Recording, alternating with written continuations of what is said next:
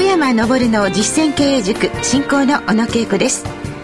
そしてこの番組の塾長をご紹介いたしましょう。小山昇さんです。よろしくお願いいたします。よろしくお願いします。株式会社武蔵野代表取締役社長の小山さんはカリスマ社長として全国の経営者や企業向けに数多くの講演そして執筆活動をなさっていますさてこの番組は毎月第1週には皆様からお寄せいただいたメッセージなどをまとめてご紹介する回となっております。まず早速1通、え、読ませていただきます。ペンネームニコマルさんがくださいました。先日はメールが読まれてびっくりしました。これからも番組を楽しみにしています。ということです。ありがとうございます。そして今回はその質問にも答えていただく、はい、ということでまたさまざまな角度からのとてもねあの興味深い質問が多いですので、はい、どうぞ。楽しみにしていてからよろしくお願いいたします、はい、えこの番組はご意見やご質問にできるだけお答えする双方向で作り上げる番組としていきたいと思っています。今日はあなたのメールが読まれるかもしれません。最後までどうぞお楽しみに。小山昇の実践経営塾この番組は株式会社武蔵野の提供でお送りします。株式会社武蔵野は全国の中小企業が最短距離で業績を伸ばすお手伝いをいたします。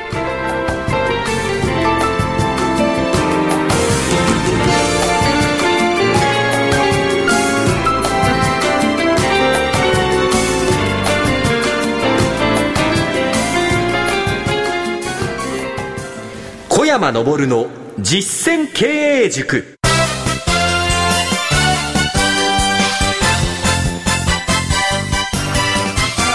さて株式会社武蔵野代表取締役社長小山昇さんとお送りしております。この番組は経営者をサポートするお話特に中小企業の経営者の皆様に役に立てていただけるそんなお話をお送りしております。今回はリスナーの皆様からいただいたご質問お悩みをご紹介しまして小山さんからその豊かなご経験からのアドバイスいただきます、えー、最初のご質問です。ペンネームみきさんがくださいました。経営者の人脈づくり社長が駆け出しの頃はどのようにされましたか？小山さんのご経験をお聞かせください。よろしくお願いします。というご質問です。会社の中にいてもね人脈できない外に出ていかないと。ね。えー、私の場合はですね、若い頃はですね、えー、社長をですね、教えてくださる市倉忠先生のセミナーで、一番ですね、私が勉強になったのは、10年かかって分かったんですが、同じセミナーに10年も来てる人がいるんですよ。ね。あの人バカじゃないかと思った。そしたら、私がバカだって気づいた。なぜかというと、人間成長していくと、同じ話を聞いても捉え方が違う。そのことが一番ですね、市倉先生から学びましたね。はい。隣に座った人が名刺交換ですよ。ええ。まあ、それ一つですよね。はい。ね。それからマネジメントゲームってありまして、はい、まあ、そこ行って、えー、また隣に座った人と名刺交換。から、あとはマイツールって言ってですね、えー、コンピューターのずっと最初のですね、えー、ソフトがあって、そこにこう、ユーザー会があって、そこで知り合って、はいまあ、そういうふうにしてですね、人脈を広げたんですよ。はい、でもですね、東京の人ってね、案外人脈広がんないの。セミナーとか終わったら、はい、みんな家帰っちゃうから。すぐに帰る場所が近いですから、ね、例えば、市倉先生のと、ね、2日間あるでしょ、えー、家に帰ってしまう。はい、ところが、地方の人は家に帰れない。どこかに泊まったり。泊まるんで、えー、まあ時間あるから、えー、じゃあ小野さん一杯行きましょうか。なりますね。そうなんですよ。これが大きいの。えーということは東京の方は逆に帰れても帰らないっていうのも、そう、ね、私みたいに 積極的に。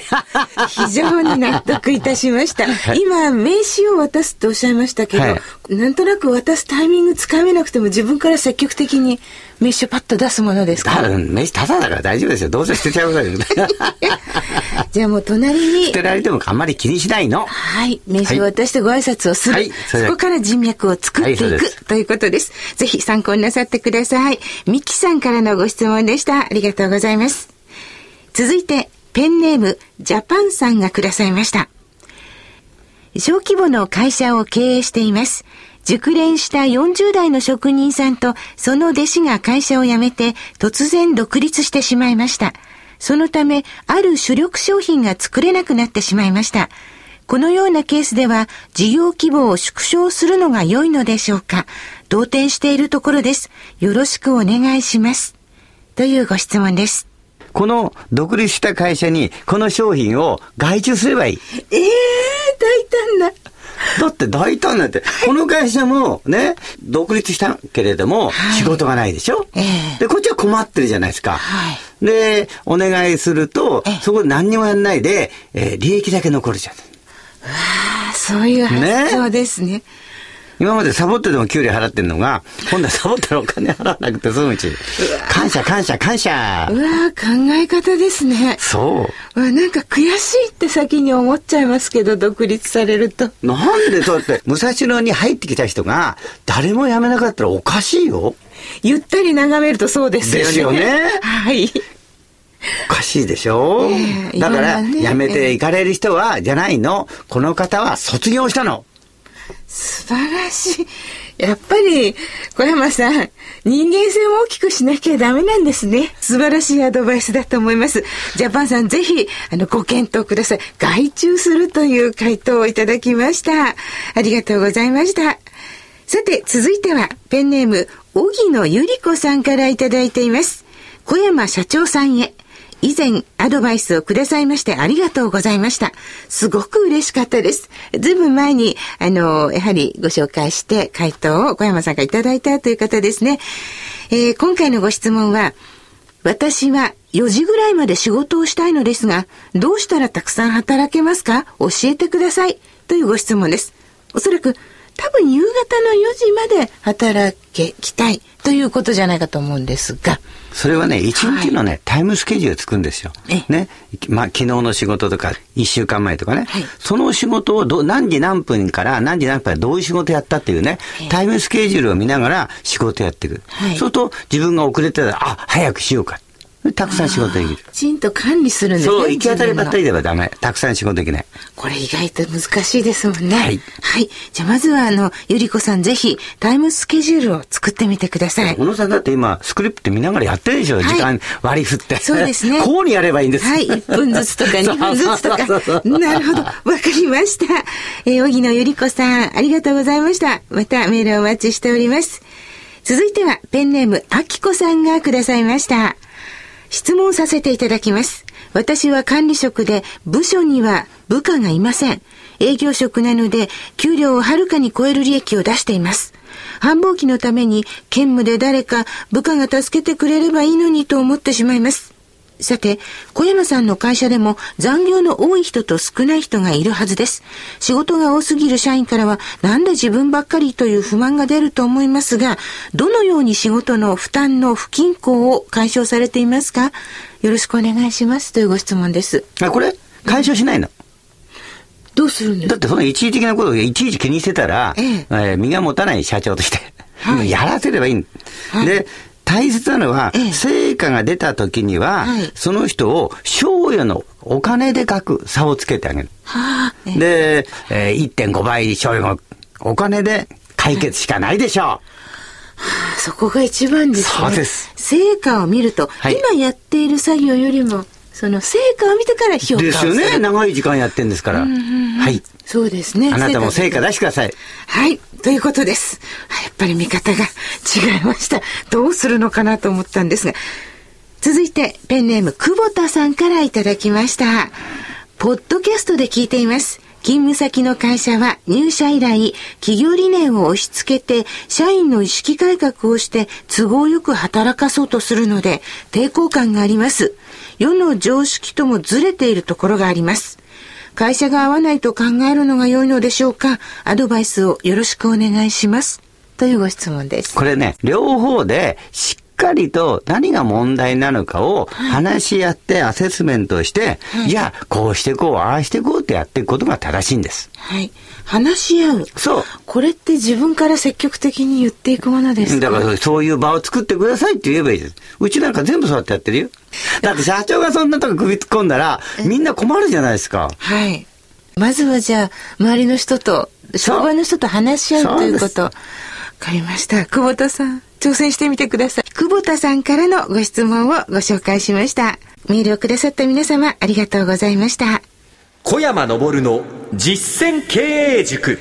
それでは、小山さん、今日の一言をお願いいたします。先日ね、1000億の会社のトップと人とですね、はい、ある人を介して、えー、話を聞いてあげてほしいということを言われた。はい。1時間半ね。でもですね、聞いてみて分かったの。1000億も1億も、まあ、悩みは同じだな。そうなんですか？勉強になって勉強。